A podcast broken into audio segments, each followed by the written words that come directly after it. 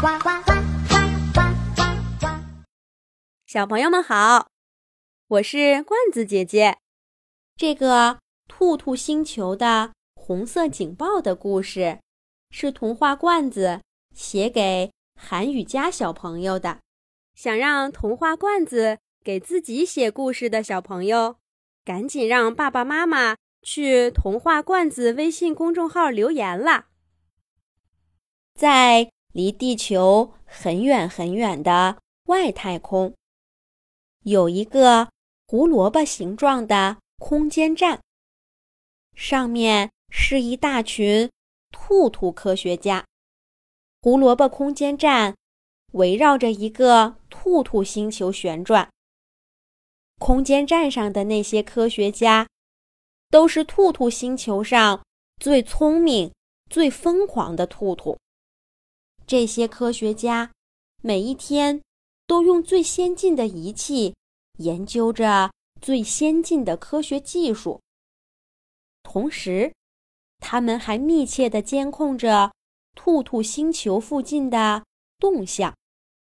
这一天，兔兔科学家们正在胡萝卜空间站上疯狂地做实验。忽然，空间站上的警报器。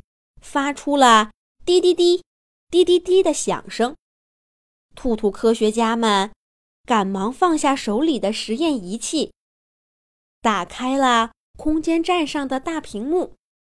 只见大屏幕上出现了一个破旧的小飞船，数据显示，这个小飞船正在向着兔兔星球的方向驶来。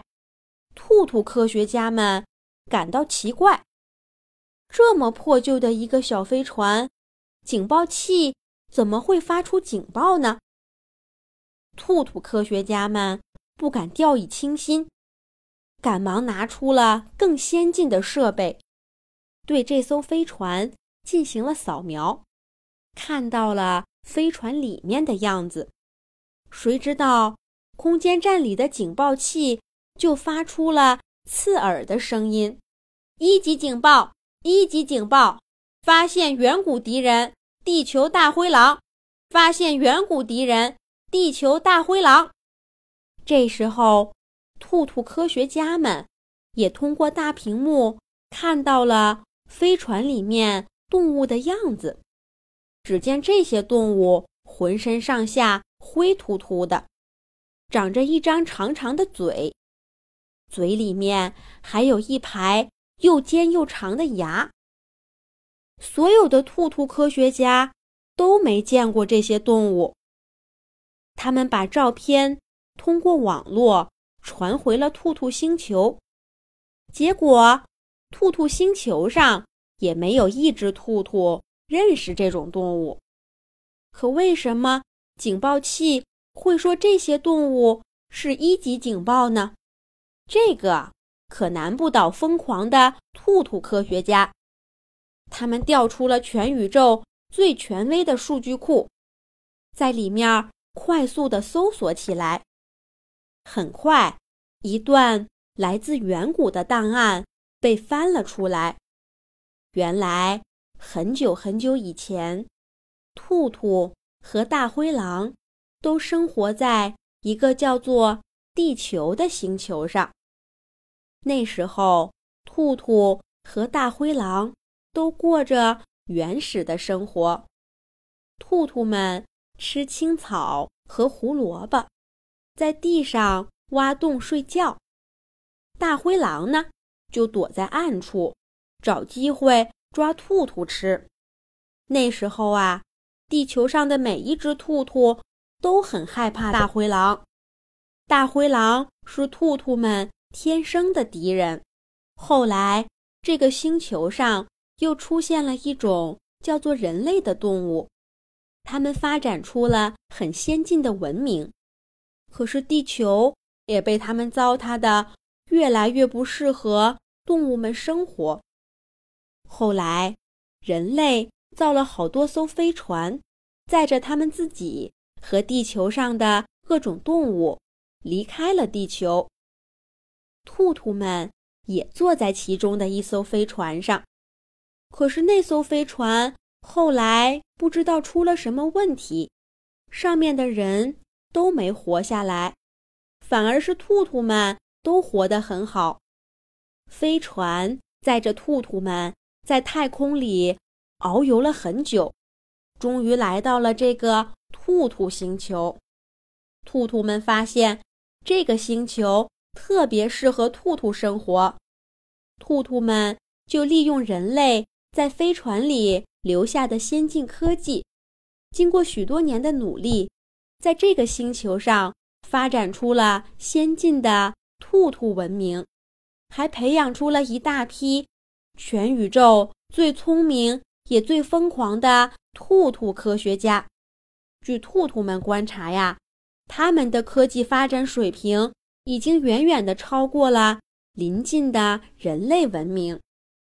兔兔们早已不是当初那些在地球上过着原始生活的兔子们了。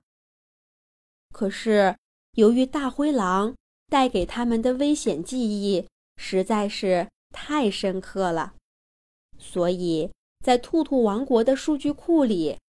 大灰狼的危险级别依然是最危险的一级。不过，据数据库里的资料记载，大灰狼当时并没有离开地球。那他们为什么会驾着一艘破旧的小飞船来到这里呢？兔兔科学家们决定发送一个投影到大灰狼的飞船上，看个究竟。谁知道，兔兔科学家的投影刚一出现在大灰狼的飞船上，大灰狼们就流着口水扑了过来。在他们的印象里，眼前的这只兔子可是一顿可口的晚餐呢。他们哪里知道，这只投影过来的兔子早就不是当初地球上好欺负的小动物了。只见那只投影兔子伸出爪爪，在虚空中点了点，飞船里的大灰狼就都一下子东倒西歪的砸在了飞船的墙壁上，被砸得晕乎乎的。大灰狼一看也打不过兔子，他们记忆中的兔子早就通过先进的科技变得强大起来了。兔兔科学家。在空中的投影，高声的问道：“大灰狼，你们不是留在地球上吗？为什么会出现在我们兔兔星球的附近？”他们乖乖的回答说：“哎，别提了，自从你们走了以后，地球上的日子一天不如一天了。人类造了好多艘飞船。”把能带走的东西都带走了，可是我们大灰狼不讨他们的喜欢，他们就把我们留下了。我们什么吃的也找不到，整天饿肚子。后来我们好不容易才找到了地球上最后一艘飞船，就是你们看到的这艘破破烂烂的。我们坐上了飞船，通过里面的坐标定位到了兔兔星球的位置。我们想着，作为大灰狼，到了一个只有兔兔的星球上，还不是就等着过好日子吗？哪知道你们兔兔现在变得这么厉害了。投影兔子听了大灰狼的话，对他们说道。哼，你们这些大灰狼，过了这么久还想打我们兔兔的主意？我告诉你们，现在我们兔兔星球是全宇宙最先进的星球，我们兔兔科学家是全宇宙最聪明、最疯狂的科学家。你们想来打我们兔兔的主意，门儿都没有。我们只要发射小小的一个胡萝卜炮弹，就能把你们这艘飞船给打掉。你们赶快离开我们兔兔星球，乖乖的回到地球上去。听了兔兔科学家的话，大灰狼哭成了一团。我我可是现在地球上什么吃的都没有，我们回去就要活活饿死了。嗯，我们该怎么办呢？我们该怎么办呢？虽然大灰狼是兔兔们很久很久以前的敌人，可是大家毕竟都是从地球上来的。看着大灰狼们可怜的样子，兔兔科学家们有点于心不忍。他们在胡萝卜空间站上打开了超级计算机，疯狂的计算起有哪座星球适合大灰狼们居住。最后，兔兔科学家们在离兔兔星球很远的地方找到了一颗小星球。计算机的屏幕上显示，那里的环境特别适合大灰狼生活。然后，投影兔子又取出了胡萝卜空间站上最先进的设备，帮助大灰狼重新维修了一下。他们的破飞船，投影兔子给大灰狼的飞船设定了一个不可修改的坐标，目的地就是兔兔们为大灰狼选定的那颗星球。这艘飞船在中途不会停留，大灰狼们只能一路向着那个大灰狼星球飞去，那里离兔兔星球很远很远。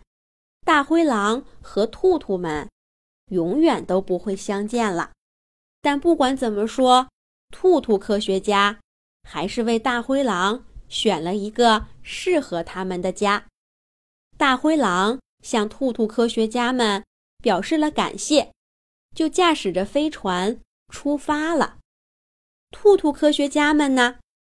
别忘了，他们可是这个宇宙里最聪明。也最疯狂的科学家，他们回到了胡萝卜空间站上，又开始了他们疯狂的科学试验。好了，这个童话罐子写给韩雨佳小朋友的故事就讲完了。